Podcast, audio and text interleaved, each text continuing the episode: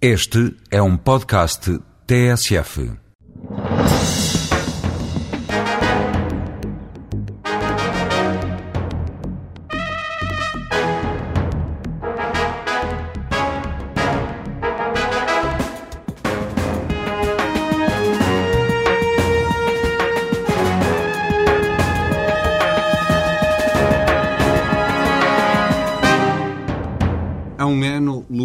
Marques Mendes era presidente do PSD. Hoje está fora da política ativa, mas escreveu um livro com propostas para que todos os portugueses mudem de vida.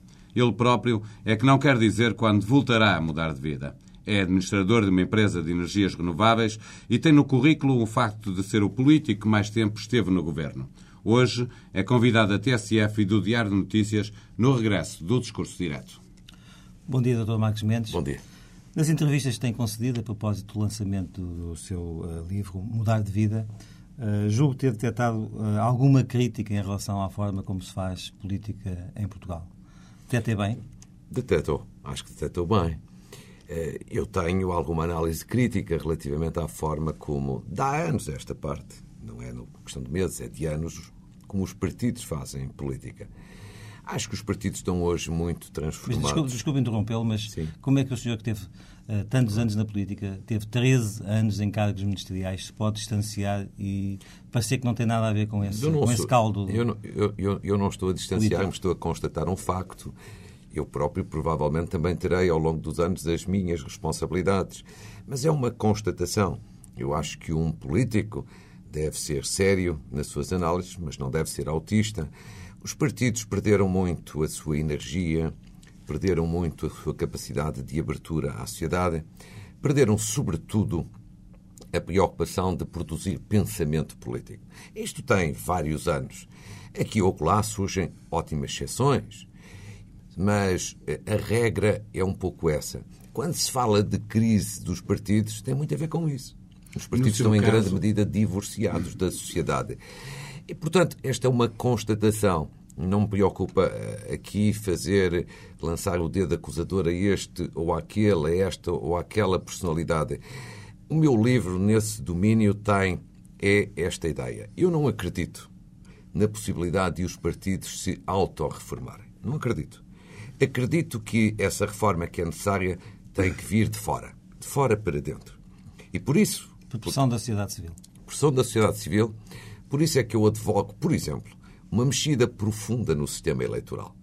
Acho que se nós tivéssemos um sistema eleitoral em que houvesse círculos de um só deputado, em que as pessoas pudessem escolher o seu deputado, tal como escolhem o seu Presidente da Câmara, a vida política seria mais responsabilizante, mais transparente e os partidos teriam mais cuidado na escolha do seu pessoal político. Mas era preciso que os políticos mudassem também, que passassem a fazer de modo diferente. No seu caso, consegue detectar o que é que fez que gostaria de não ter feito ou o que é que não fez e poderia ter feito?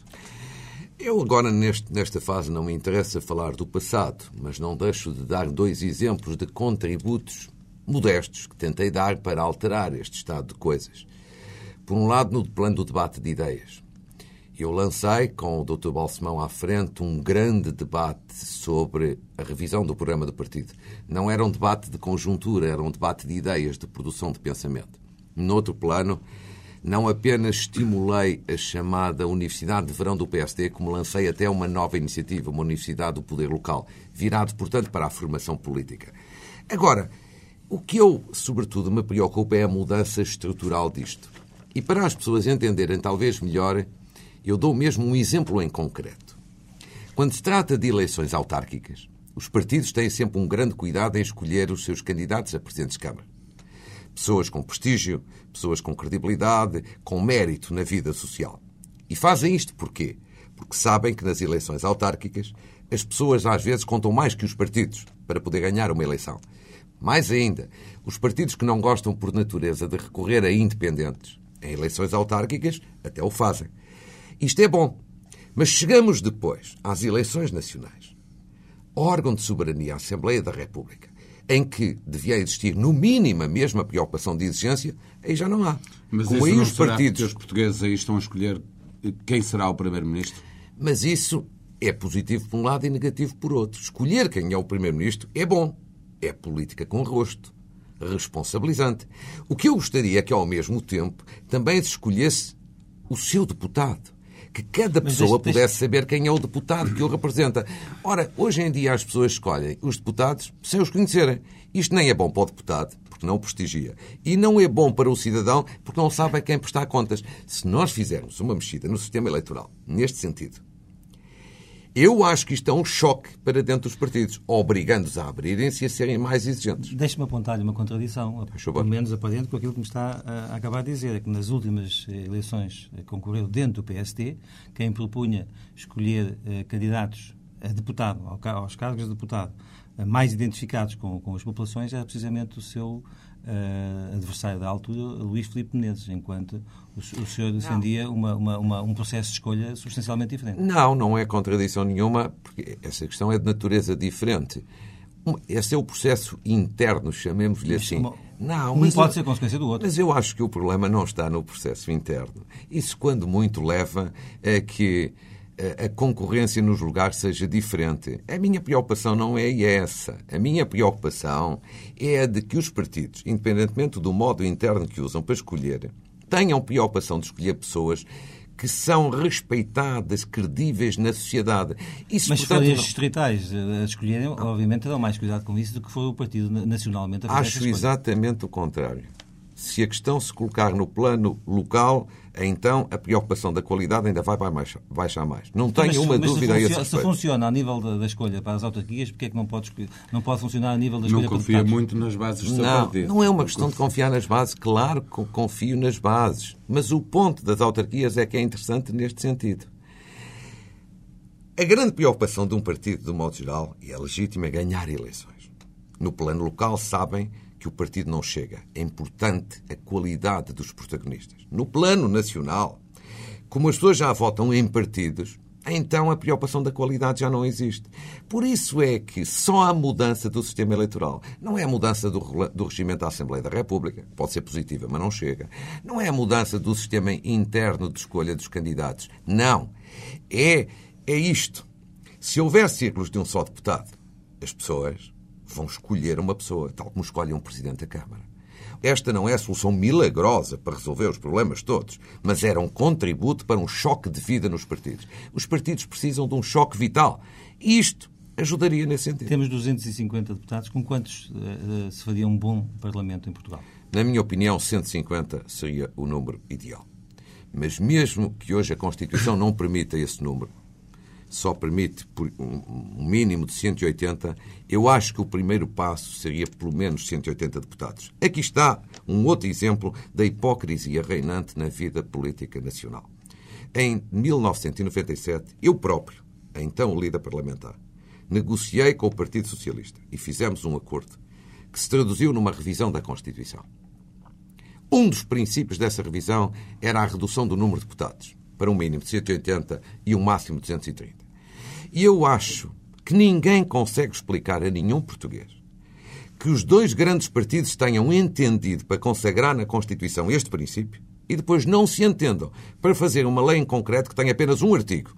Quer dizer, se vamos ter 180, 200, 210.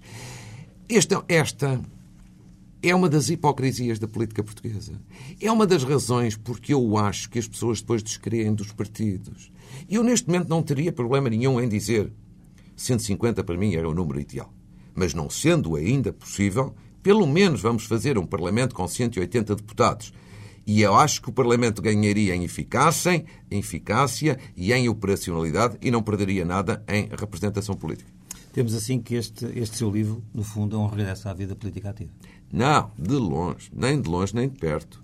É, se quiser falar em regresso, um regresso à intervenção cívica e política. A política não se faz só dentro dos partidos.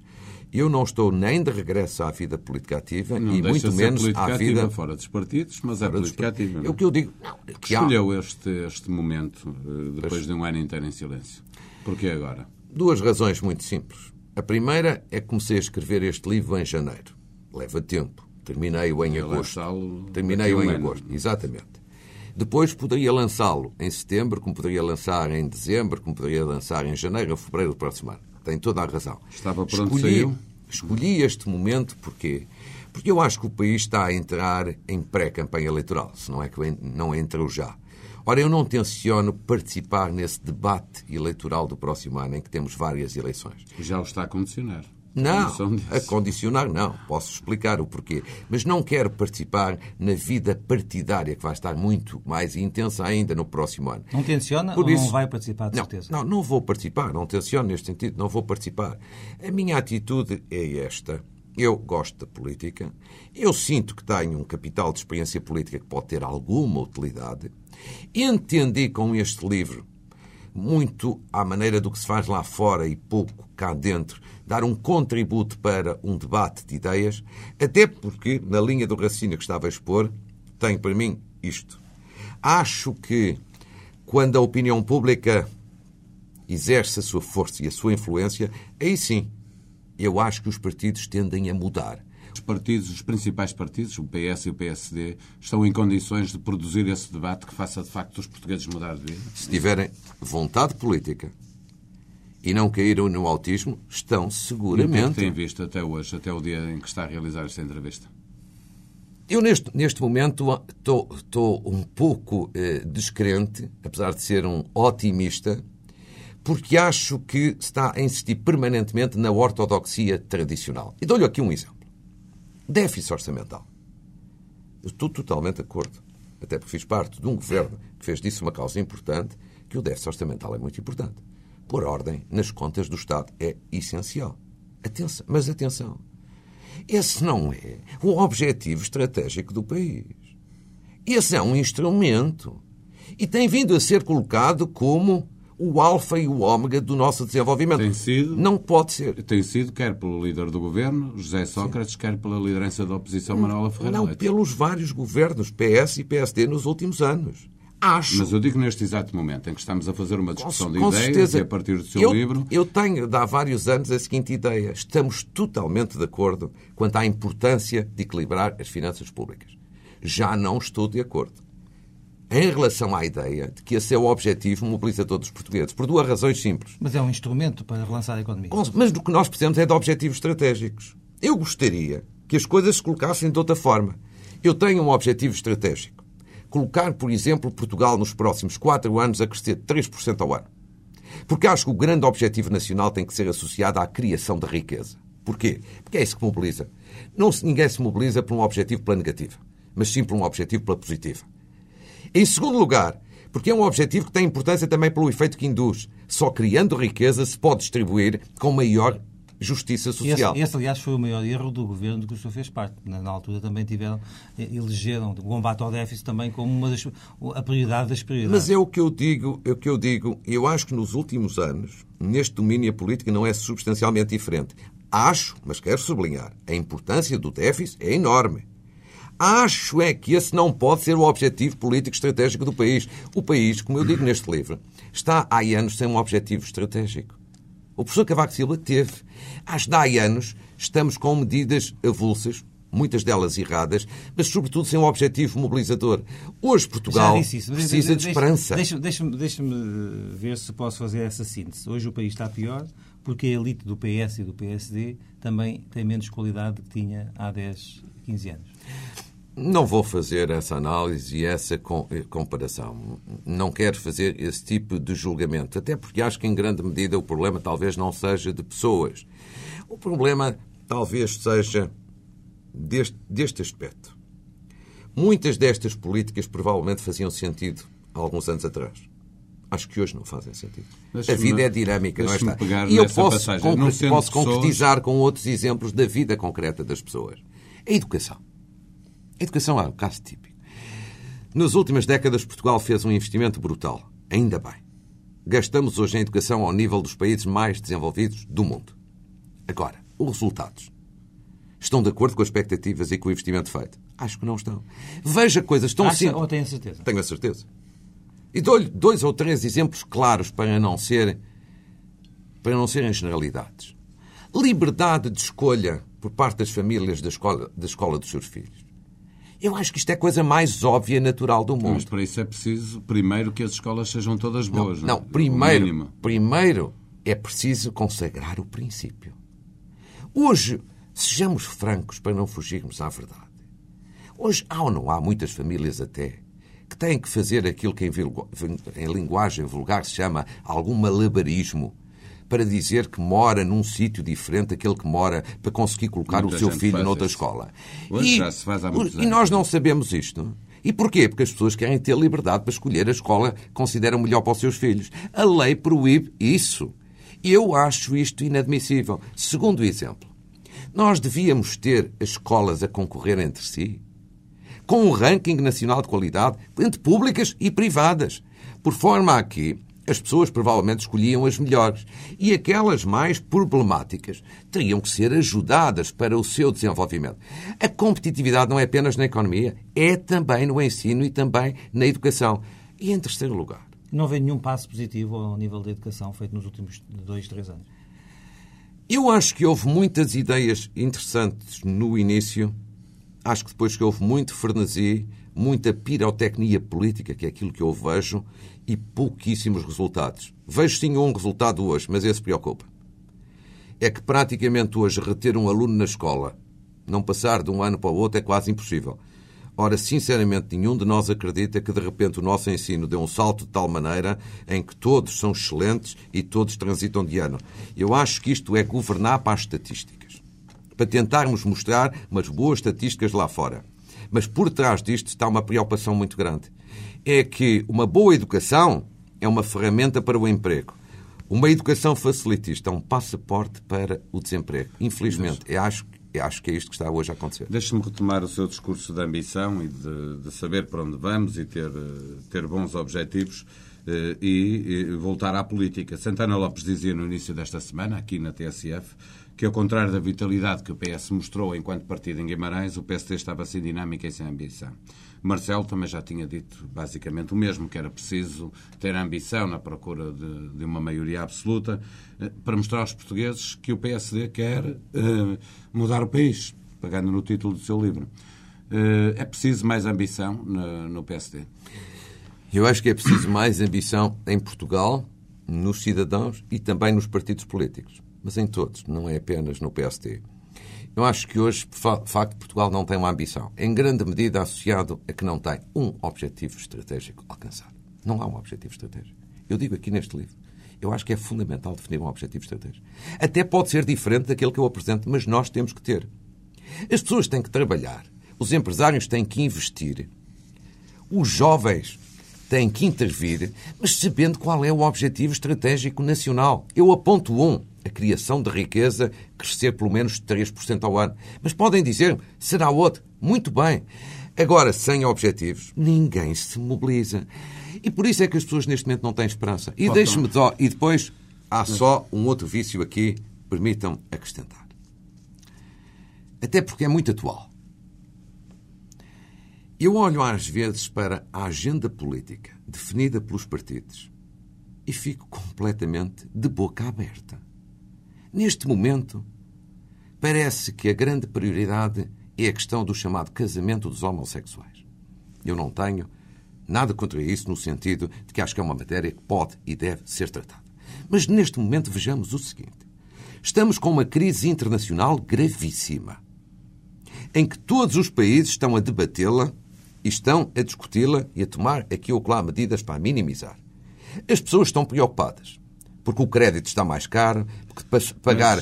Deixa-me concluir, São Paulo, este Mas parte. há uma, uma responsabilidade da oposição no debate político que se faz em Portugal. Há não é? seguramente uma responsabilidade de todos, mas eu acho que é isto que faz com que os políticos em Portugal não sejam levados a sério. Deixa-me só concluir Mas este isso é uma proposta do Bloco de Esquerda e dos Partidos Verdes. É, Não- mas. não- Claro. não é uma proposta é, dos- dos- é, nenhum dos dois é, E de repente vejo que a Assembleia da República e que os vários partidos, uns a concordar, outros a discordar, outros a dizer que deve ser mais cedo ou mais tarde, mas é envolvidos nesta matéria. Eu vou-lhe dizer, eu neste momento sabe o que é que eu acho que faz falta? Neste momento o que eu acho que faz falta é fazer um debate nacional, no Parlamento e fora dele, um debate nacional sério sobre esta crise internacional que estamos a viver, sobre a sua dimensão, sobre as consequências que vai ter para Portugal e sobre as medidas que podemos tomar para minimizar, sobretudo junto dos estratos da sociedade mais desprotegidos. Acho que esta é a prioridade das prioridades neste momento. Não vejo ninguém nem a querer fazê-lo, nem a propô-lo, e isso custa-me, porque é isto que neste momento está a angustiar as pessoas. Quando a agenda política está desfasada dos anseios dos cidadãos, os políticos não são levados é a sério e desacreditam. servir os pactos de regime, os pactos entre os dois grandes partidos? Não, de maneira nenhuma. Eu, como também explico neste livro, não sou favorável à generalização de pactos de regime. Acho que o princípio regra deve ser o do confronto de ideias. Abri uma exceção que continuo a considerar que é importante no domínio da justiça por ser uma área muito e muito especial. Mas na generalidade das áreas, eu acho que nós o que devemos ter é confrontos de ideias e confrontos de projetos e de opiniões, porque é isso que verdadeiramente mobiliza. E o contributo dado neste livro é também neste sentido. Eu não falo de, de, de questões partidárias. Mas, em todas as áreas, são 11 capítulos, faço propostas concretas. Até admito que as pessoas, ao lerem, digam: não acho bem este. E acho que falta aquilo. Excelente! É o tal contributo para o debate de ideias de conteúdo. Agora, nós não podemos é continuar ou com as prioridades invertidas, ou com uma agenda nacional que não diz nada aos cidadãos, ou então a falar de generalidades e de abstrações. As pessoas hoje querem respostas concretas para os seus problemas concretos. Mais um pouco, o seu, o seu livro tinha saído antes da, do encerramento da Universidade de Verão, portanto, tinha saído antes da líder do PSD ter uh, quebrado o seu longo silêncio. Gostaria que isso tivesse acontecido, ter, ter, ter, tido a oportunidade de recuar uh, o aparecimento do livro mais um, um mês, três semanas, um mês. Não, o livro não teve, não teve nenhuma. O momento do surgimento do livro não teve nenhuma intencionalidade que não fosse apenas esta que referi há instantes. Só queria é que saísse antes, digamos, de iniciado o debate eleitoral do próximo, do próximo ano. Porquê? Porque o meu livro não se destina ao PST, nem destina a nenhum partido. Eu ficarei satisfeito se de hoje à amanhã o meu partido, ou até outros partidos, incorporarem nos seus programas alguma ou algumas das ideias que aqui tenho. Mas também não fiquei não ficarei zangado se o não fizerem. Entendo é que são contributos úteis nos, nos vários domínios. Isso acho que sim. E, e, Ao fazer esta intervenção, tem consciência de que a líder do seu partido é criticada por não apresentar uh, ideias uh, para o debate político e que, ao fazer essa simples uh, intervenção sua de publicar um livro legítima, é já uma intervenção política que vai condicionar uh, o que se passa na vida do PSD. Não, eu não quero condicionar, nem seguramente. Não, não seguramente se vou não, se tem consciência não, que condiciona. Nem seguramente vou condicionar. Quando muito, eu dou um contributo para um debate, o que é normal. Porque repare, eu sou um cidadão hoje como qualquer outro, sem qualquer Isso, é, cargo. Mas, não, mas, não, é um cidadão ingênuo e, portanto, não, sabe que não, eh, este livro, com certeza. Uh, digamos, o traz novo uh, claro. a sua pessoa para uh, o, primeiro, o primeiro palco da discussão política. Com portanto, certeza. Isto, isto, isto é, obviamente, fazer política. Claro. E, ah, mas é que eu assumo. É um contributo político. E um cidadão pode fazer política sem estar em, em cargos partidários, que é aquilo que, isso, que sucede e, comigo. E faz política com objetivos. Às vezes eu, até pessoais. E neste momento só tenho mesmo, tenho mesmo um objetivo, é verdade é que, que, este livro... Que é constituir-se como uma figura de referência do seu partido não. e eventualmente ficar na reserva não. para uh, os próximos não. tempos. É o quanto ao estatuto, já tenho estatuto que chega. Não quero mais estatuto que aquele que tenho. Agora, quero uma coisa, sabe? É ajudar a elevar o debate político em Portugal. Isso eu quero. Porque, repare, eu não escrevi este livro com nenhuma segunda nem terceira intenção. Eu digo que não vou restar à vida política ativa e não vou. Eu digo que não vou... Nem que Cristo deixe a terra. Essa expressão não tem muito a ver comigo, nem se adequa muito à minha pessoa. Em segundo lugar, também não quero nenhum cargo de natureza partidário ou outro e sou coerente nisto. Eu prezo um bocadinho a coerência e por isso eu quis dar este contributo. Eu quis. Eu sabia que eh, isto ia ter a sua importância. Estou um bocadinho surpreendido. Acho é que há mais curiosidade que, é do que eu estava. Que eu queria falar na apresentação do seu livro, no, no Museu da Eletricidade que estava cheio, completamente cheio, com políticos de todos os quadrantes, eh, as conversas eh, que existiam, obviamente ouvindo o que tinha para dizer, era sobre o seu regresso à vida política. Companheiros seus de partido, de outros partidos, Uh, obviamente que as pessoas leem o seu livro e, e, debatem as suas ideias, mas o que se discutia ali era o regresso do Dr. Marcos Mendes à vida política. Pode-se discutir, porque em Portugal há muito esse hábito de pensar o que é que ele tem na manga, o que é que ele está a pensar, qual é a jogada a seguir. Eu deixe, não deixe, levo deixe a mal. dizer-lhe que o mundo é todo assim. É um bocadinho, tem razão, tem razão. E não levo a mal. Mas verdadeiramente eu não estou mesmo de regresso. Se me disserem que eu farei a minha intervenção cívica e política. Olha, só nestes dias já tive pelo menos dois convites para conferências. Imagino que seja na sequência e a pretexto do livro. E é natural que eu faça e que faça as minhas intervenções. Agora, se pensarem que me vou envolver nos episódios e nas peripécias partidárias, isso não vou. Deixa-me voltar ao seu livro. Agora, fiquei sensibilidade, de facto, pela apresentação e fiquei, sobretudo, por duas razões. Primeiro, porque a circunstância de estarem pessoas de vários partidos prova aquilo que eu tenho vindo a dizer. Este não é um livro partidário. Segundo, vi muitas e muitas pessoas. Também, também pode significar que, afinal, o Bloco Central de Interesses existe. Não. Sabe que eu, ainda por cima, tenho posições públicas várias no passado contra o Bloco Central. Seja o Bloco Central dos interesses, seja o Bloco Central sem interesses. Não acho que o Bloco Central seja uma boa solução para Portugal. Acho que não foi no passado e, sinceramente, acho que nunca será no futuro. Pode vir a ser no próximo ano, se não houver uma maioria absoluta de ninguém, se mas não houver como governar Portugal. Mas tenho direito à minha opinião. Mesmo nunca assim estaria a, contra? Nunca fui a favor do Bloco Central quando ele existiu e também não, não serei a favor. É em tese, é não, não, não me parece uma boa solução. Não, agora, quanto às eleições, veremos. Agora, a curiosidade em torno deste livro também veio do seguinte. Eu vi também muitas pessoas na, na apresentação, como em, nos contactos que tive, que são pessoas sem partido. Pessoas que, ora, votam aqui, ora, votam acolá. Mas pessoas estavam curiosas. Esta curiosidade cedeu muito, de facto, às minhas expectativas. A minha opinião é esta. Eu acho que não apareceu a tal multidão de que você fala na apresentação por causa de mim. Alguns têm sido por minha causa, também não vou uh, dizer o contrário. Mas acho que, que há uma... algo de novo que estava a acontecer. Mas, porque há aí algo de novo, algo que é muito habitual lá fora e muito raro em Portugal. E porque as pessoas, voltando ao que dizia, falamos da educação como falamos da, da economia. Mas há outro exemplo isso é muito sintético. Deixe, que é este Deixe-nos ser nós a conduzir a entrevista Faz e colocar favor. outro exemplo. Porque era a Faz questão favor. ética, que também está no seu livro, dedica, aliás, o primeiro capítulo à questão ética. Exatamente. Foi muito importante, foi uma marca sua. O senhor teve coragem de perder eleições nas autárquicas para não deixar candidatarem-se pessoas cuja idoneidade estava em dúvida. Espero que essa marca se mantenha no partido a que pertence e que passe para os outros partidos. Espero e desejo que a ética, que o mesmo é dizer a credibilidade, a seriedade na forma de fazer política, seja uma regra no PST e nos vários partidos. E até lhe direi mais neste momento. Eu Acho que a Assembleia da República prestava um bom serviço à democracia portuguesa se antes das eleições do próximo ano aprovasse uma lei segundo a qual um político, qualquer que ele seja, governante, deputado ou autarca, pronunciado, por exemplo, por um juiz por um crime de corrupção, não deve candidatar-se a eleições. Eu considero isto um ato elementar de decência política. Há um projeto de lei pendente no Parlamento que é da minha autoria. É do final de 2005. O que é que diz esse projeto de lei?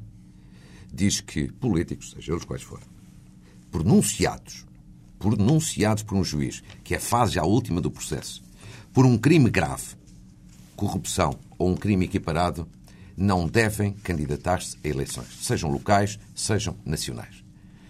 Esse projeto de lei até teve o apoio na generalidade de todos os partidos, mas está na gaveta. Eu considero isto chocante.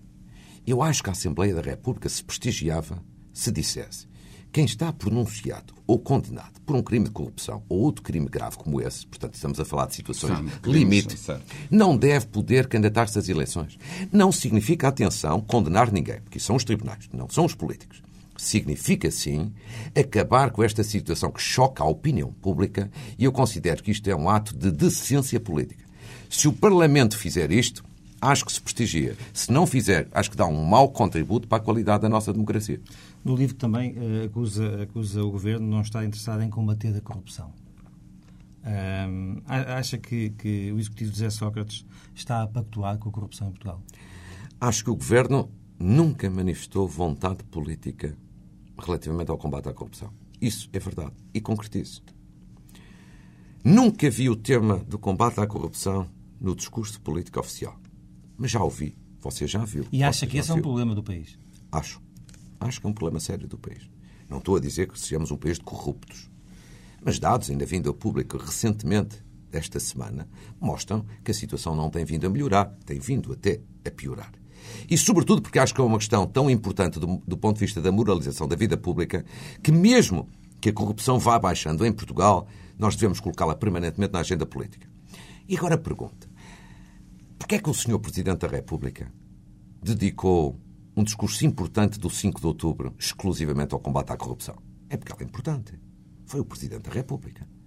Eu nunca vi o governo com um discurso, uma iniciativa, uma ação para colocar este tema como uma prioridade nacional. Mas porquê Pelo que contrário, que não o faz? repare, não parece ter vontade. Mas o combate, o combate não à corrupção... nenhuma insinuação. É objetivo. O combate à corrupção cai no, no- na, alçada das polícias também e do, e, e do funcionamento dos tribunais. Claro. E, portanto, não há, não, há, Claro. não há nenhum indício de que isso não esteja, não esteja a ser feito. Um ponto importante, esse você refere. Não, não, está, e eu digo no livro. É que justamente uma das formas mais sofisticadas de, na prática, se pactuar com a corrupção é não dar meios às entidades de investigação para investigarem, como deve ser, com a intensidade e com a profundidade que se impõe. Pois Mas bem, já é nos uma- últimos. A acusação já é um pouco mais grave, não é? Porque está a acusar o governo de pactuar eu com a corrupção. Eu escrevo no livro. Eu escrevo no livro. Eu acho que nos últimos anos tem vindo a não ser dados os meios indispensáveis às entidades de investigação, designadamente à Polícia Judiciária. E, portanto, vejamos isto que as pessoas entendem. O que é que me interessa eu ter uma lei magnífica? Eu ter uma lei das mais modernas e avançadas do mundo. é? Se depois quem investiga não tem meios para investigar, então a corrupção prolifera. Mas quando diz que o governo pactua, não dando os meios às polícias para Ó- fazer a investigação, eh, Há uma palavra obviamente é uma importante que eu- política, mas as pessoas Mas- ficam a pensar se alguém pactua com a corrupção é porque tem algum interesse. Não, peço- Está convencido não. que há pessoas próximas do governo a beneficiar? Não, não é disso. Estou Eu a não, não, não, não, de maneira nenhuma não, é, não são insinuações que eu faço, que eu acho uma coisa muito feia. Não. Eu estou a falar que, objetivamente, é uma obje- objetivamente, quem não dá às entidades de investigação os meios que são indispensáveis, objetivamente está a fazer, de facto, um jogo que não deve ser feito a pactuar com a, co- com a corrupção. Terceiro e último exemplo neste domínio. O Parlamento aprovou recentemente uma lei chamada criar uma comissão para a prevenção da corrupção. Eu devo dizer que a intenção é boa, mas eu não espero nenhum resultado palpável e positivo daquela iniciativa. Acho que a, a corrupção não se previne desta maneira. Eu acho que a melhor forma de prevenir a corrupção não é com lei nenhuma. Porque em Portugal há muita mania para um problema, faz-se uma lei. Não. Se nós tivermos um Estado mais pequeno, com menos funções, deixando de ter a tentação de intervir em tudo, deixando que a, sociedade esteja permanentemente pendurada no Estado, isso sim é que é um contributo sério para uma vida política e uma vida em sociedade muito mais sadia. Dizer- Porque um dos problemas da corrupção é termos um Estado demasiado grande, Deixe-me dizer omnipresente da vida dizer que nacional. esse, esse Estado demasiado grande foi precisamente criado pelos, eh, pelo- sobretudo pelo PS e pelo PSD, do que o senhor fez parte. Peço e é importante desculpa. assinalar isso, ou não é? Dá- não, não é exatamente assim. E Normalmente, os, um número. normalmente os políticos, quando não estão no ativo, um têm tendência a Mas denunciar sabe- a situação que eles próprios criaram. Não, peço desculpa, mas comigo isso não dá, sabe porquê? Porque as propostas que eu apresento neste livro para reduzir o peso do Estado, todas elas eu apresentei-as quando fui líder partidário. Todas elas. Eu não estou agora a dizer nada que, quando tive responsabilidades, não fiz. É como no domínio da ética. Eu posso falar com alguma autoridade, mas eu até perdi algumas eleições por causa disso. Quando, para quando um segundo tomo do seu livro para falar de coisas um pouco mais terrenas, por exemplo, eh, saber eh, se o senhor sabia, passa a redundância, de que, como, como disse há pouco tempo no, no Moraes Sarmento, de que o, de que o anterior eh, eh, líder do PSD, antes de si, Durão Barroso, tinha convidado outras pessoas para assumir a liderança do partido antes dele próprio ter emigrado para a Europa. Não, não vou escrever nenhum livro sobre isso, nem sequer um, um artigo de opinião e muito menos uma nota de pé de página, porque acho que não merece importância nenhuma. Mas vai guardar isso para si, sabe de qualquer forma o que é que se passou. Não vou sequer ter nunca uma palavra sobre isso, porque lá está, não leva mal, mas lá está. Acho que isso é o tipo de coisas que pode interessar a um núcleozinho muito restrito de políticos. Acho que nenhum cidadão quer saber disso para alguma coisa. Como é que avalia o mandato do Presidente da República? Muito positivo. Acho que o Sr. Presidente da República tem sido uma excelente referência no país. E acha que ele fez bem em insistir no veto, ou faz bem se insistir no veto político ao Estatuto uh, Político-Administrativo dos Açores? Sem dúvida Vale alguma. isso. É mesmo um exemplo em que acho que o Presidente da República esteve como devia estar.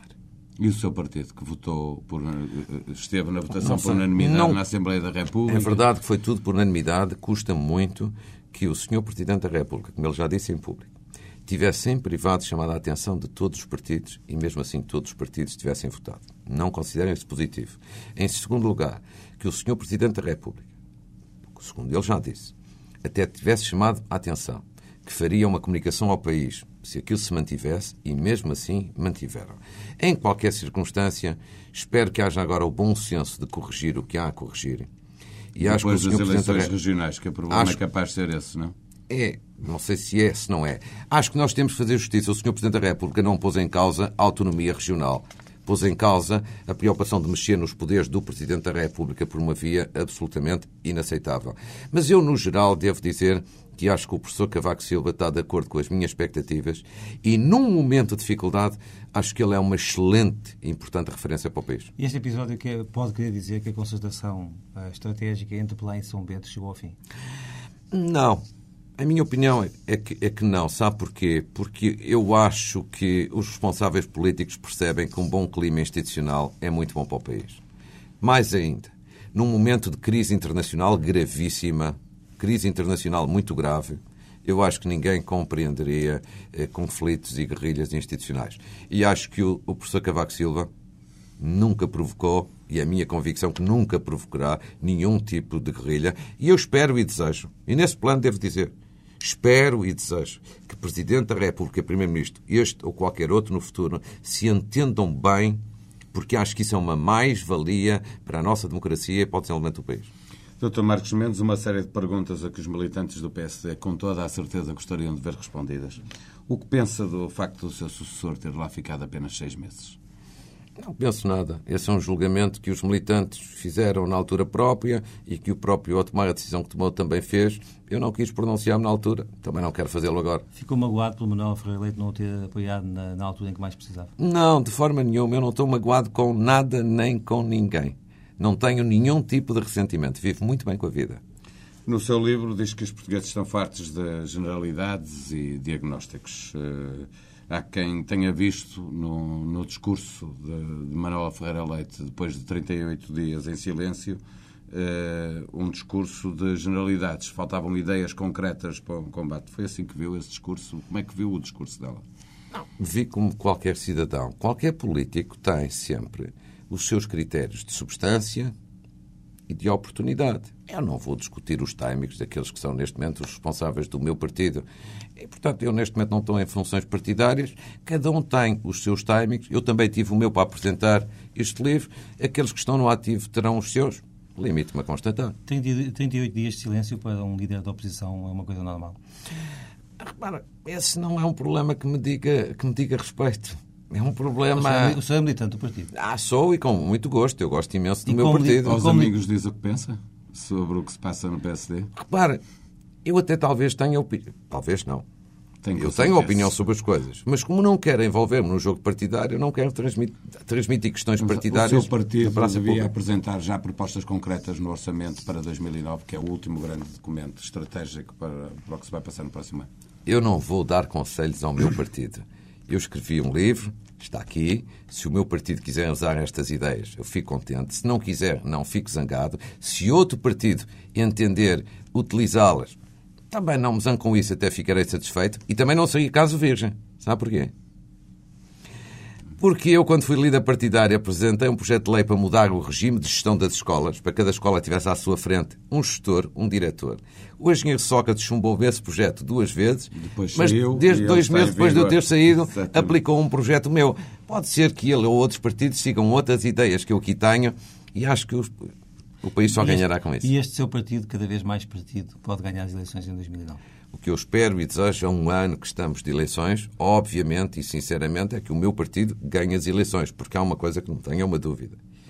Eu sou um laranjinha, eu sou um social-democrata e por muitos defeitos que o meu partido tenha, eu gosto muito do PSD. É um social-democrata mais da linha de Freire Leite, ou mais da linha de Luís Filipe Menezes, ou mais da linha de Santana Lopes? Não, não tenho nenhuma, nenhuma linha, nem essas, nem qualquer outras. Acho que sou um social-democrata com a visão moderna das coisas. Ou seja, moderna da social-democracia moderna. No sentido que eu acho que... Não são um social-democrata linha Marcos Mendes. Não, não há uma questão de linha, é aquilo, é aquilo que eu penso, sabe? Eu sempre fui, embora as pessoas pensassem um bocado, um bocadinho heterodoxo. De- Deixa-me dar um exemplo. Alguém imaginava, quando eu fui eleito líder do partido, que eu três semanas depois estava a tomar as decisões muito de ruptura e radicais que tomei no domínio da ética na vida política? Há uma... Ninguém imaginava. Mas é- eu tomei. Há uma coisa que eu lhe digo. A ética na vida política é uma questão de tempo. Nunca mais voltará acha, para e- trás. e acha que foi a partir daí que o partido começou a acabar a alternativa assim, naquela, naquela altura? Não, se você. Não, acho que não. Agora, se você, talvez esteja subjacente à sua pergunta, me disser que talvez a derrota em Lisboa Eu não lhe digo nada. tenha contribuído. Não, está subjacente. Contribuiu, nós não- eleições a seguir. Já não tenho grandes dúvidas. Mas já disse e repito. O, Eu prefiro perder uma eleição a perder a coerência, os princípios e os valores. e Isso o é muito Congresso mais que alguns eh, colegas seus partidos estão já a preparar para, para o início do próximo ano, com o pretexto de discutir a regionalização. Justifica-se, faz sentido, num partido que vai a eleições, tem três eleições nesse ano.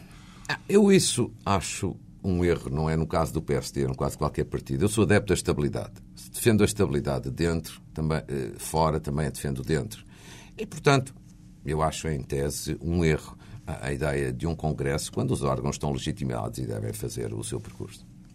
Quem é que enviou este livro como oferta? Há várias pessoas, são umas dezenas. Todas eh, da- na, na área da política ou pessoas... Não, não, não. Familiares, amigos. Sabe, eu tenho muitos amigos que não têm nada a ver com a política e prezo muito. E de outros partidos E- também?